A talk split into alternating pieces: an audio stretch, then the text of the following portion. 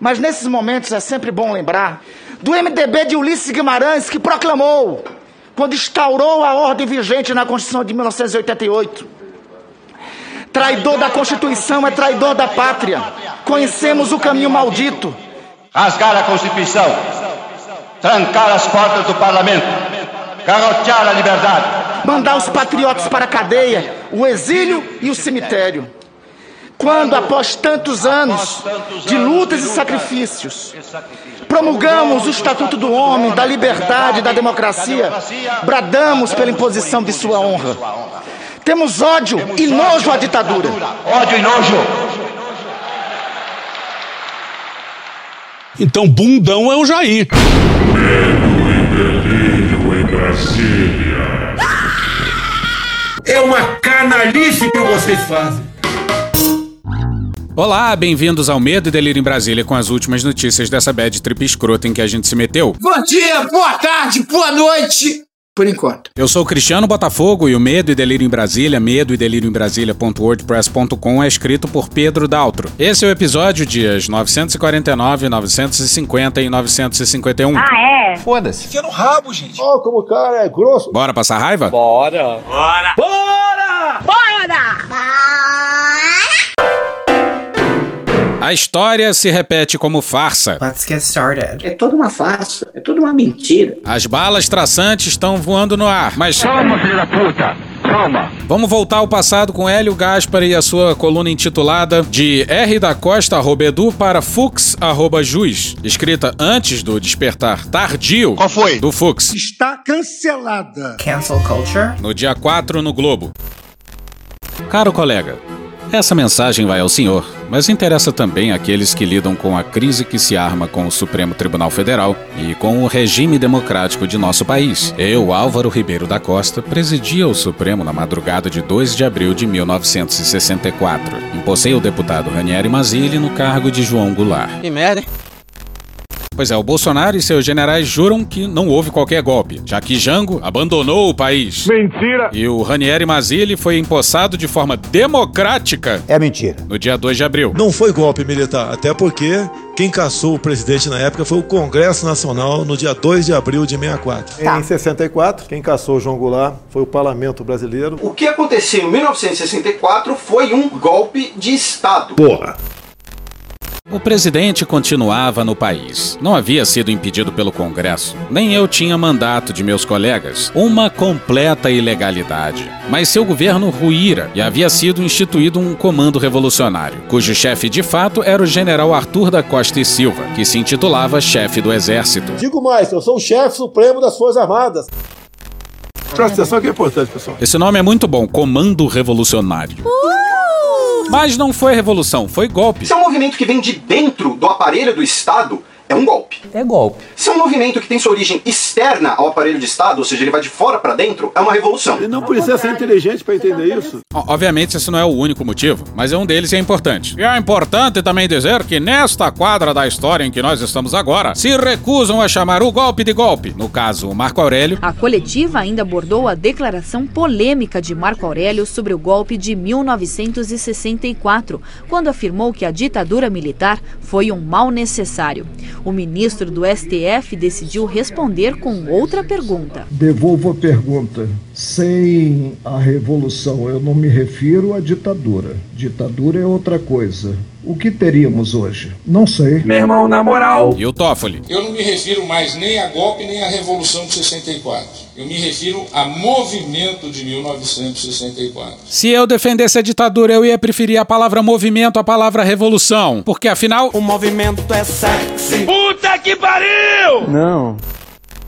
Em outubro de 1965, realizaram-se eleições parciais para governos estaduais, e a oposição moderada venceu em Minas Gerais e na então Guanabara. A inquietação militar, soprada pelas vivandeiras que haviam sido derrotadas, queria uma crise, O caos vem aí. e ela acabou resvalando nas relações do Supremo Tribunal com o Poder Executivo. Eu publiquei um artigo defendendo a corte. Lembrei que já é tempo de que os militares se compenetrem de que nos regimes democráticos democráticos, não lhes cabe o papel de mentores da nação. Se você faz parte das Forças Armadas e acha que tem de se meter em quem o povo brasileiro escolhe como presidente, olha, você é um golpista.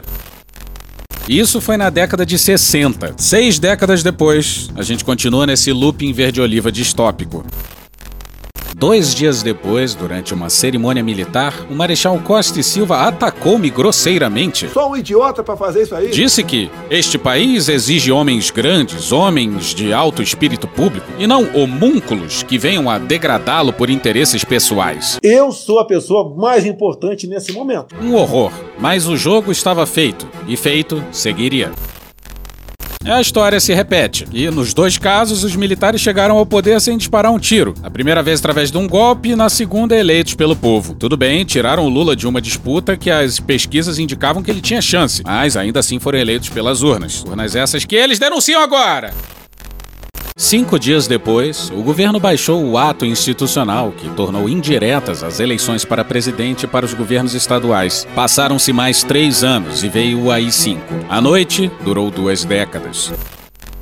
E a gente não se cansa de apontar aqui a distopia cognitiva, que é uma parte do país achar que não houve ditadura. O que nós estamos é, é instituindo um processo equivalente a uma própria ditadura. Com este ato, nós estamos instituindo uma ditadura. Eu admitiria que ela é ditatorial. Desde que cheguei aqui, apliquei-me reconstruindo fatos que à época não foram conhecidos. Um espanto. Depois do discurso de Costa e Silva, o chefe da Casa Militar do presidente Castelo Branco foi à sua cabine no avião presidencial e disse-lhe que deveria demitir o ministro. Olha só! Castelo ouviu calado. Ele e muita gente. Eu, por exemplo, não repliquei. Emparedado, Castelo aceitou Costa e Silva como seu sucessor. Acordou dois anos depois, em julho de 1967, já fora do poder. Preparou-se para enfrentar a armação de um golpe para romper a legalidade. Infelizmente, morreu em poucas semanas num acidente aéreo. Por que será?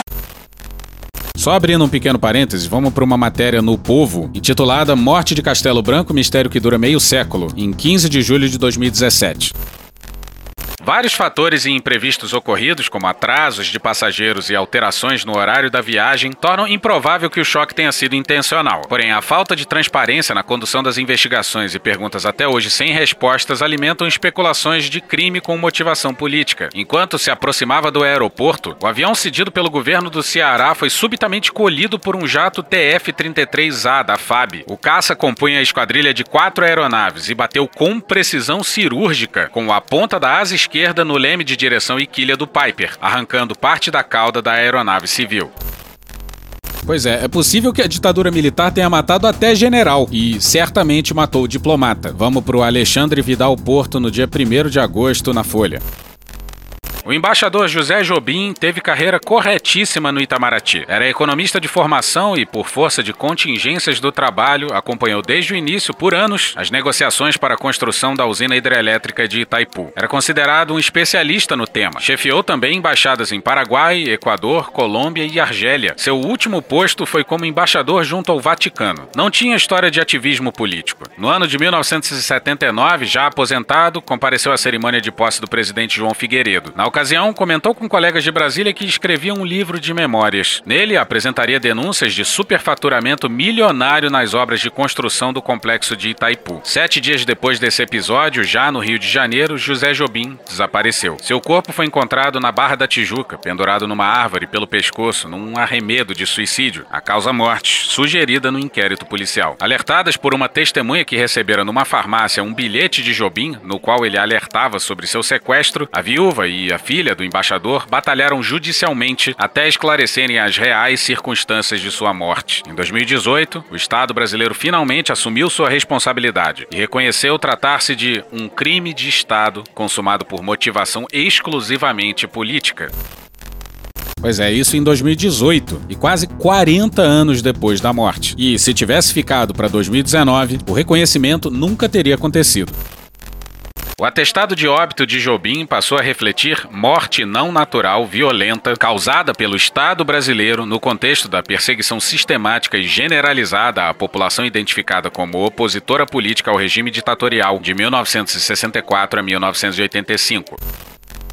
José Jobim não era político, não era militante. Era diplomata de carreira. Recentemente, uma turma do Instituto Rio Branco, a prestigiosa escola de formação dos diplomatas brasileiros, escolheu José como patrono. E hoje, 10 de agosto, o jornalista Luiz Nassif, no Twitter, disse que o chefe de gabinete do ministro Carlos França está pressionando os alunos do Instituto Rio Branco a desistirem da homenagem ao embaixador. Se tiverem mesmo, caso essa informação se confirme, vão argumentar o que contra um diplomata não militante que denunciava corrupção na ditadura. É carapuça demais para vestir. Mas voltemos à supostamente ficcional carta do Álvaro Ribeiro da Costa, no Hélio Gaspari.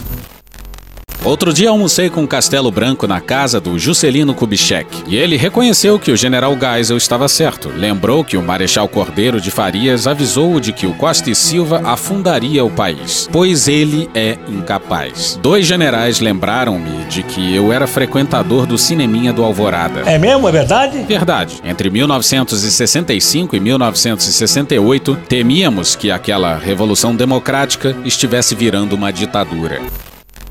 Pois é, botar tanque na rua, depor um presidente, estabelecer uma junta militar, caçar o mandato de um monte de gente, estabelecer eleição indireta. Hum, será que é ditadura? É isso? Bom, como diz a Wikipédia. Bom, segundo diz a Wikipédia, o mecanismo do AI-1, que foi assinado no dia 9 de abril de 64 pela junta militar, essa autodenominada Comando Supremo da Revolução, era simples: eliminava a oposição e dava ao presidente poderes para escolher os congressistas que ficariam na casa e o elegeriam. Dessa forma, o regime ganhava uma suposta legitimidade democrática para a opinião pública internacional, já que existiria uma democracia, entre aspas, na qual um presidente seria eleito por um colégio eleitoral, composto supostamente de representantes escolhidos pelo povo. Só que o colégio eleitoral, entretanto, havia sido restringido e censurado pelo próprio AI-1. O próprio AI-1 determinava que o governo de Castelo Branco duraria até 31 de janeiro de 66. E aí isso foi alterado pelo AI-2, que prorrogou o fim do governo dele para 15 de março do ano seguinte, e prorrogou as eleições de 65 para 66 também. E definiu que o próximo presidente seria escolhido pelo Congresso, e com no máximo dois candidatos. Porra. Ou seja, acaba virando uma discussão de intencionalidade. Havia intenção de ser uma ditadura? Foda-se, porra. Sendo ou não uma ditadura provisória, fato é que ela se perpetuou e se recrudesceu. Volta pro Gaspari. O silêncio e a cumplicidade foram maiores que a resistência. O Aliomar Baleeiro, que foi ministro do Supremo, contou numa festa que Castelo lhe disse que temia ser deposto pelo general X, que será deposto pelo general Y, que por sua vez será deposto pelo general Z.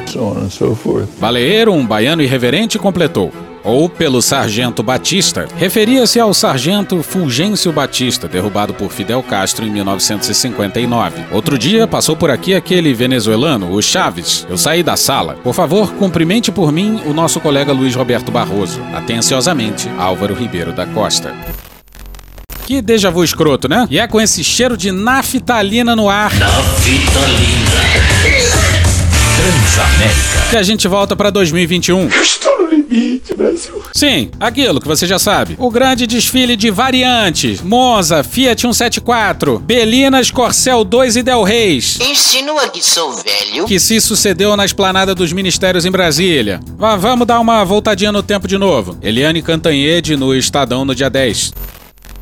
Em 23 de abril de 1984, dois dias antes da votação das diretas já no Congresso, o comandante militar do Planalto, o general Newton Cruz, Então cala a boca! Cala a boca, não perguntei nada. protagonizou um espetáculo grotesco. Num cavalo branco, à frente de tanques e soldados, saiu pela esplanada dos ministérios, chicoteando carros de quem pediu o fim da ditadura militar. Falta de sanidade mental? Não demonstrou força, não amedrontou ninguém. Só fez um papel ridículo. Os militares não assustam mais os políticos. E desmoralizou de vez o governo João Figueiredo. Eu vejo o futuro repetir o passado. Eu vejo um Mas vamos ao noticiário anterior ao desfile. Desfile esse classificado pelo Arthur Lira como uma coincidência trágica. Você tá falando sério? Só não é usual. Não sendo usual, num país que está polarizado do jeito que o Brasil está, com tantas versões, isso dá cabimento para que se especule algum tipo de pressão. Nós entramos em contato com o Palácio, né? falei com o presidente, que nos garante que não havia esse intuito. Caralho! Está convidando a Câmara, o Senado para participar desse convite, mas eu quero dizer que não é usual e esse tipo de especulação ele cabe nesse momento, embora a coincidência trágica da agenda da Câmara com essa passagem dos blindados para a Formosa realmente apimenta esse momento. É hora de apimentar o seu relacionamento. No, God, please, no! Pois é, como é que as Forças Armadas se prestam a esse papel? Qual é a dos militares? Porque isso passa do normal do absurdo. E a questão geográfica é importante. Vamos pro Ricardo Della Coleta e a Daniele Brant no dia 9 na Folha. A presença de blindados em frente ao Planalto, um local em frente ao STF e ao lado do Congresso Nacional. Olha que legal! Ocorre em meio ao agravamento de uma crise institucional entre Bolsonaro e o Judiciário. Pois é, para quem queria dar um rasante com o jatinho da FAB e quebrar os vidros do STF, um tiro acidental de canhão viria a calhar. É importante deixar claro que os blindados jamais passariam por Brasília. Nunca passaram. Inclusive, se você coloca no Google Maps, o caminho nem passa por Brasília. E nem assim os comandantes se recusaram a cumprir uma ordem absurda desse naipe. De acordo com um comunicado da Marinha, o desfile marcará a entrega a Bolsonaro e ao ministro Walter Braga Neto da Defesa Então, general Braga Neto. de um convite para que as autoridades acompanhem na próxima segunda-feira, dia 16, um tradicional exercício da Marinha que ocorre desde 1988. Abre aspas. Na oportunidade, às 8 horas e 30 minutos, no Palácio do Planalto, serão entregues ao presidente da República Jair Bolsonaro e ao ministro da Defesa Walter Souza Braga Neto os convites para comparecerem à demonstração operativa. Fecha aspas, diz a Marinha em nota. Bom, deve ser isso aqui, ó. Com a privatização dos Correios, os tanques do Exército vão ter que entregar carta agora. Sarcasmo! Pois é, a função de ter tanque na rua é para entregar convites ao presidente da República e seu obediente ministro da Defesa. Deve ser o envelope mais caro da história da República. Atenção, Paulo Guedes.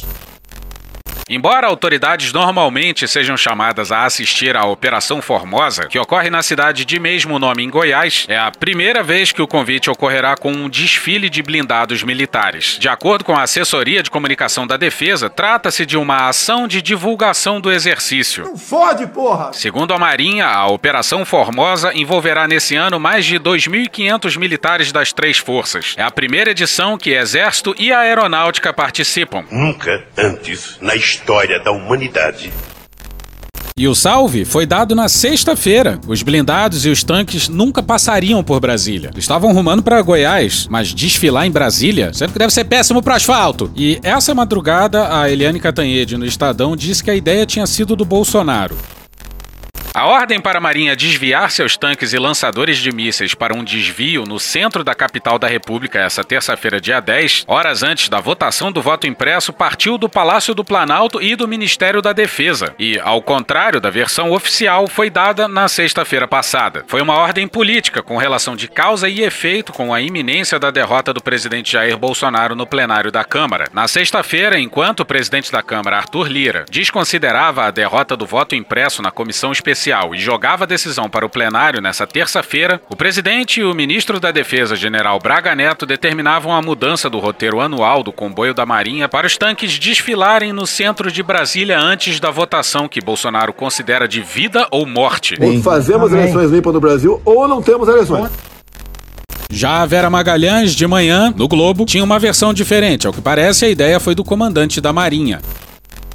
Conversando com especialistas em militares com grande trânsito nas três forças, ouvi a mesma apuração que a Júlia do Alibe fez e expôs desde cedo no Em Ponto na Globo News. A ideia, vejam só, não partiu de Bolsonaro, mas do comandante da Marinha, o almirante de esquadra Almir Garnier dos Santos. Lembrando que esse aí aplaudiu a entrevista assintosa do comandante da aeronáutica, aquela do Homem Armado Não Ameaça.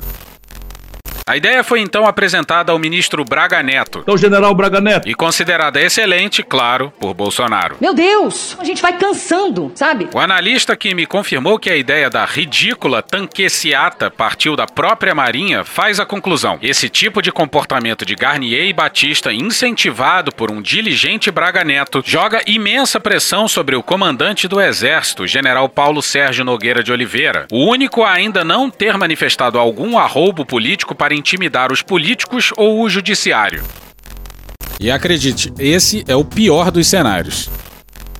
A recente troca feita por Bolsonaro no Ministério da Defesa e no comando das forças foi justamente para ter nesses postos pessoas mais alinhadas consigo. Por isso, vou interferir. Paulo Sérgio foi o último a ser definido pelo presidente. No passado, o general já fez manifestações críticas ao uso político dos militares. Tem a nossa conversa com o comandante militar do Norte, general Paulo Sérgio Nogueira de Oliveira. O general lhe perguntava no bloco anterior sua opinião a respeito desta vontade de muitos brasileiros da volta dos militares ao poder. O que a gente diz, é, não há, não passa na cabeça de nenhum oficial general, de, de nenhum comando de Força Armada, qualquer tentativa, qualquer é, ideia de se coadunar com, com isso daí. Agora ele lateralmente vai mostrando alinhamento com a nova ordem. Assinou a nota de Braga Neto e o Exército, bem como a Aeronáutica, participou como coadjuvante do desfile bizarro dessa terça. Mas ainda não se viu o general vocalizar da maneira que seus correspondentes fizeram as ideias políticas do presidente. A informação que corre nos bastidores é a de que Bolsonaro já teria começado a manifestar implicância com ele. Deixa eu falar uma coisa, você tem quantos anos, menino? Sempre o primeiro passo no seu processo peculiar de fritura de auxiliares. É gravíssimo o grau de corrosão política das Forças Armadas, principalmente quando se pergunta se o establishment militar apoiaria uma aventura golpista que Bolsonaro já começou a coreografar. Agora faça aí as contas. O comandante da aeronáutica é tão bolsonarista quanto a prole presidencial. A ideia, segundo a Vera Magalhães, veio da Marinha, que deu like na entrevista do comandante da aeronáutica. O menos maluco dos comandantes é o comandante do exército. E amanhã a gente fala disso. E, ao que parece, o comandante da Marinha se inspirou no Bolsonaro. Malu Gaspar no dia 10 no Globo. O desfile de blindados pela esplanada dos ministérios que Jair Bolsonaro terá na manhã dessa terça-feira foi exatamente o que ele pediu ao então comandante do Exército, Edson Pujol, em março passado, no auge da crise que levou à demissão do ministro da Defesa, general Fernando Azevedo e Silva, e dos três comandantes das Forças Armadas. Vocês estão de brincadeira! Na época, Pujol se negou a atender Bolsonaro. O mínimo. Assim como Azevedo e Silva, que não encampou a ideia do presidente de promover um voo rasante com os caças suecos Gripen pela esplanada. Esse é o boldo bom. Ao deixar o cargo exonerado pelo presidente em 30 de março, Azevedo e Silva afirmou a auxiliares que havia saído porque não queria reviver maio de 2020. Referia-se ao sobrevoo de helicóptero que fez com o presidente sobre a esplanada dos ministérios durante uma manifestação pelo fechamento do STF por intervenção militar. Como se o general tivesse sido obrigado a entrar no helicóptero, né? Agora tu aguenta. Na ocasião, os comandantes do Exército, da Marinha e da Aeronáutica decidiram seguir Azevedo e Silva e colocar seus cargos à disposição, mas foram surpreendidos ao saber pelo novo ministro, Walter Braga Neto, que já estavam sendo exonerados. Tô mesmo A história dos apupos de Bolsonaro foi contada na ocasião pelos participantes da crise a pessoas próximas. Ontem, diante da notícia de que a Marinha promoveria um desfile de blindados na esplanada, no mesmo dia em que a Câmara deve derrubar a adoção do voto impresso, dois desses interlocutores me confirmaram a informação. Na época, o presidente da República estava em choque com o Supremo Tribunal Federal em razão das decisões da corte que permitiriam a ação de governadores no combate à pandemia de Covid-19. Eu vi com o ministro baixou lá um processo para me julgar por genocídio. Olha, quem fechou tudo, quem está com a polícia na mão não sou eu. Referindo-se às medidas de isolamento social como um estado de sítio decretado pelos governadores, Isso é estado de sítio. Bolsonaro passou a defender medidas de exceção e insistir com o ministro da Defesa e com os comandantes militares, especialmente o do Exército, para que fizessem demonstrações de força em seu apoio. E aí, Bolsonaro, com a inteligência que lhe é peculiar, resolveu no dia 9 convidar os chefes dos demais poderes. Abre aspas, senhor presidente do STF, Câmara Federal, Senado, TCU, Teu cu! TSE, STJ, TST, deputados, senadores. Fecha aspas. Bolsonaro assinou como presidente Jair Bolsonaro, chefe supremo das Forças Armadas. Que não tem miséria não, irmão. Que não é piroquinha 3 centímetros, não. Aqui é 7, 8 centímetros. E sabe quem foi? Ninguém. Minto. Foram os comandantes das forças, claro, Braga Neto e. Atenção! Ricardo Barros. Que delícia, cara! Vamos pra Juliana Dalpiva, no dia 10 no UOL.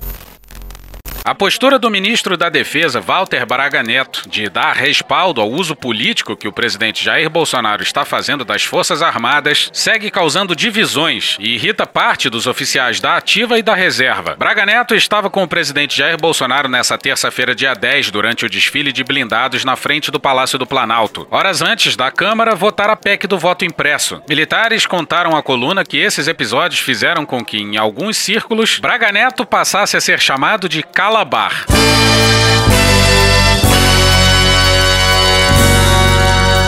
Na época do Brasil Colônia, em área que hoje corresponde a Alagoas, o proprietário de terras Domingos Fernandes Calabar ficou conhecido na história por ter se aliado aos holandeses em oposição aos colonizadores portugueses em 1632. Traíra, X9, dedo duro, vira casaca. Por isso, popularmente, seu nome passou a ser associado à ideia de um traidor. Em período de ditadura militar, o Chico Buarque e o, o Rui Guerra daí resolveram usá-lo como exemplo de um cara que, ao supostamente trair o Brasil, estava ajudando o Brasil. O Calabar é um traidor do Brasil militar. Portanto, é um cara a favor da liberdade. Essa foi a metáfora, entendeu? E recentemente, o Álvaro do Meteoro apontou um detalhe bastante interessante: que os absurdos são ditos oficialmente. A nota do Braga Neto, por exemplo, é assinada por todos os comandantes das forças. Agora, quando alguém vai criticar, é sempre em off. Tem que ter muito culhão mesmo para colocar a própria carreira na reta. Mas tá faltando gente assim, né? Mas, no fim das contas, o Brasil testemunhou a mais ridícula das demonstrações de força. Ford Pelina, o carro da semana e do fim de semana. Alô Bolívia, alô Paraguai. Saída pro Atlântico tá dando mole, hein? Encerramos a sessão com o Jânio de Freitas na Folha no dia 7. Três necessidades desesperadas precisam combinar-se para dar-lhe a saída. Impedir que a CPI avance muito mais, Ah, tendo fracassado a interferência de militares para fazê-lo. Impedir que a tendência das pesquisas eleitorais se consolide. Em um possível segundo turno, Lula venceria Bolsonaro por 52 a 32. Também ficaria na frente de Dória por 49 a 20 e de Datena por 51 a 25. Bolsonaro também perderia para Dória por 42 a 32 e empataria com José Luiz Datena 34 a 34. Me pareceu uma grande marmelada. E impedir que os inquéritos prossigam, tanto os estagnados como os recentes, tanto os seus como os de filhos. Não dá, não dá para continuar, tá passando mal. Não há caminhos legais para concretizar tal combinação. Mesmo o Bolsonaro pode pressentir o futuro penoso que o espera se não ultrapassar o acúmulo de ameaças judiciais que o circunda. Não só aqui. Resta-lhe o caminho ilegal. Outra combinação de ilegalidade e violência. Tinha que matar é mais. A minha especialidade é matar, pô. Alternativa já iniciada com a multiplicação da presença nas ruas para incitá-las contra as instituições, em especial contra o judiciário. Abrir tantos conflitos quanto possa estimular a falsa representação das Forças Armadas pelos pazuelos da reserva e da ativa. Agredir, incitar, exasperar, gerar ímpetos de presumidas vinganças sociais, econômicas e políticas, motivações do ódio disseminado. Bolsonaro precisa da deflagração de um Estado tumultuoso anti-instituições contra a Constituição, propagado por policiais militares, milicianos e pelos novos detentores de armas, senão também por setores do Exército. Quando fala em sair das quatro linhas da Constituição, não é mais a rendosa prática de arroubos da campanha e da primeira fase do mandato. Sendo arrobo de campanha bravata ou ameaça real, Porra. É a desordem em marcha. Se chegar ao golpe, não faz diferença se pleno ou parcial, será porque teve permissão. A começar do consentimento da Câmara e do Senado para a criação do crime fartamente anunciado pelo próprio Bolsonaro. Disfuncionalidade acima de tudo. Esse tópico é um apanhado de notícias que ilustram bem a absoluta disfuncionalidade do governo. Bora pro Lauro Jardim no dia 6 no Globo.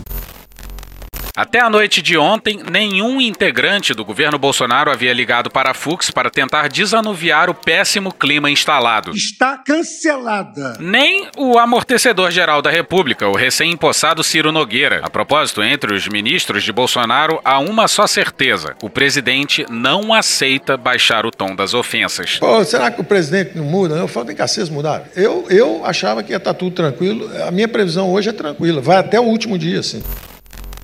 E olha que é o Fux, hein? O Fux. Está cancelada. Pô, cancelado de novo, Fux. Nonato Vieira no bastidor no dia 6. Diante da dura resposta que que é dura? do presidente do STF, ministro Luiz Fux, aliados de Jair Bolsonaro orientaram o presidente a encontrar urgentemente um interlocutor para retomar o diálogo. Na avaliação de aliados, Bolsonaro precisa de alguém que diminua a temperatura de seus discursos e consiga cumprir a missão quase impossível de traduzir para os ministros seus arroubos retóricos. Tá de sacanagem, né? Bolsonaro tinha o general Fernando Azevedo e Silva como interlocutor direto porque o militar foi assessor especial do ministro Dias Toffoli, então presidente do STF. Mas ao dispensar Azevedo e Silva do governo Bolsonaro, perdeu seu principal emissário. Ontem o governo enviou uma medida provisória para o novo Bolsa Família. Até 2022, no meu governo, está proibido falar a palavra Renda Brasil. Vamos continuar com o Bolsa Família e ponto final. Mas eles conseguiram a proeza de não definir nem o valor e nem o número de beneficiários. Mas isso é, enganar. Paulo Guedes, mentiroso! Tá enganando a rapaziada, Paulo Guedes. Eles estão há mais de um ano tentando reformular o Bolsa Família. E simplesmente desistiram, ligaram o foda-se e mandaram a MP mais manca que esse país já viu. De quebra, o Bolsa Família ainda depende de privatizações e da aprovação da PEC dos precatórios. Lembra do Guedes falando devo, não nego, pago quando puder e o mercado indo à loucura? Esses direitos estão muito longe de ser calote. Eles são um título, um título, uma exigibilidade contra o governo brasileiro. Devo, não nego, pagarei assim que puder, inclusive Inclusive, estou criando esse fundo para que, vendendo as estatais, vocês possam usar o mais rápido possível, como era possivelmente a intenção de todos esses grupos que andaram acumulando essas dívidas. O governo jogou para o Congresso e, se não sair, o governo culpa o Congresso. Gênio. Não errei nenhuma. Mas passemos à política externa. Questionar a eleição do Trump em público já era o absurdo do absurdo. Mas sustentar a acusação na cara de enviados do Biden é um nível de grotesco completamente diferente. Janaína Figueiredo no dia 7 no Globo. Os enviados do presidente Joe Biden chegaram a Brasília na última quinta-feira em busca de uma relação pragmática com o governo do presidente Jair Bolsonaro e saíram espantados. Tava esperando o quê? Segundo o Globo apurou, na reunião realizada na manhã de quinta no Palácio do Planalto, Bolsonaro expressou à missão americana que mantém firme sua convicção de que o ex-presidente americano Donald Trump foi vítima de uma fraude eleitoral. Joselito, você é realmente um sem noção? Ah, meu irmão, ninguém tá falando aí que é, então foda-se, mano. Já é, sou eu mesmo. Conversando sobre as eleições presidenciais brasileiras de 2022, o presidente, confirmaram as fontes ouvidas pelo jornal, disse que está lutando para não sofrer, como Trump, uma fraude. Sem noção? As palavras de Bolsonaro causaram estupor na delegação chefiada pelo conselheiro de Segurança Nacional da Casa Branca, Jake Sullivan, que incluiu também o diretor sênior do Conselho de Segurança Nacional para o Hemisfério Ocidental, Juan Gonzalez, e o funcionário sênior do Departamento de Estado para o Hemisfério Ocidental, Ricardo Zuniga, que, segundo as fontes, será a pessoa do governo Biden encarregada da relação com o Brasil. Agora você imagina o espanto dos americanos e imagina o relato que vai chegar na mesa do Biden. I don't deserve this.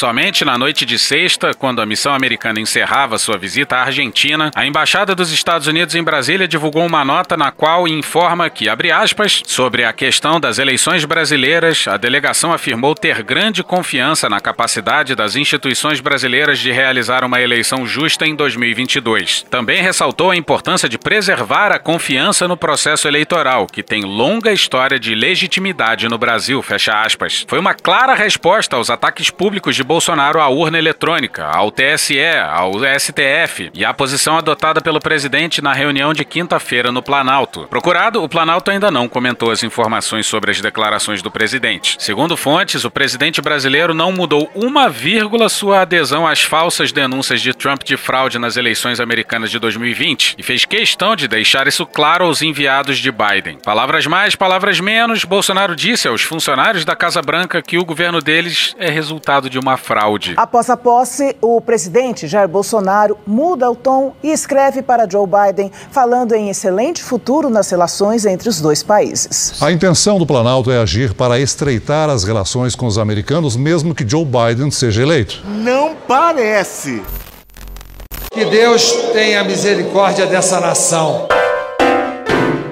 E hoje ficamos por aqui. Veja mais, muito mais em medo o blog escrito por Pedro Daltro. Esse episódio usou áudios de TV Senado, TV Câmara, Programa do Datena, Choque de Cultura, Carla Bora, ContraPoints, UOL, Bonitinha Mais Ordinária, Rede TV, Xadrez Verbal, Cartoon Network, Braga Boys, Leandro Hassum, Canal Meio, Folha, Dom e Juan, Programa Silvio Santos, Transamérica, Chaves, Rádio Band News FM, Cazuza, Sport TV, Rede Globo, Antagonista, Nós da Questão, The Office, Village People, NBR, Meteoro Brasil, Meio Norte Mais, Programa Argumento, Os Donos da Bola, Atila e Amarino, Hermes e Renato, Away de Petrópolis, Midcast, Porta dos Fundos, Molejo, Chico Buarque, Buenas Ideias, Band de Jornalismo, CBS Evening News, Jornalismo TV Cultura, Jornal da Record, Chico Botelho, Panorama CBN e Globo News. Thank you! Contribua com a nossa campanha de financiamento coletivo. É só procurar por Medo e Delírio em Brasília no PicPay ou ir no apoia.se barra Medo e Delírio. Porra, doação ao caralho, porra. Não tem nem dinheiro pra me comprar um jogo de videogame, moro, cara? Pingando um capilé lá, vocês ajudam a gente a manter essa bagunça aqui. Assine o nosso feed no seu agregador de podcast favorito e escreve pra gente no Twitter. A gente joga coisa também no Instagram e no YouTube. E o nosso Faz Tudo Bernardo coloca também muita coisa no Cortes Medo e Delírio no Telegram. E agora a gente também tem uma loja, loja.medo delírio em Brasília.com.br. Eu sou Cristiano Botafogo, um grande abraço e até a próxima. Bora passar a raiva junto? Bora!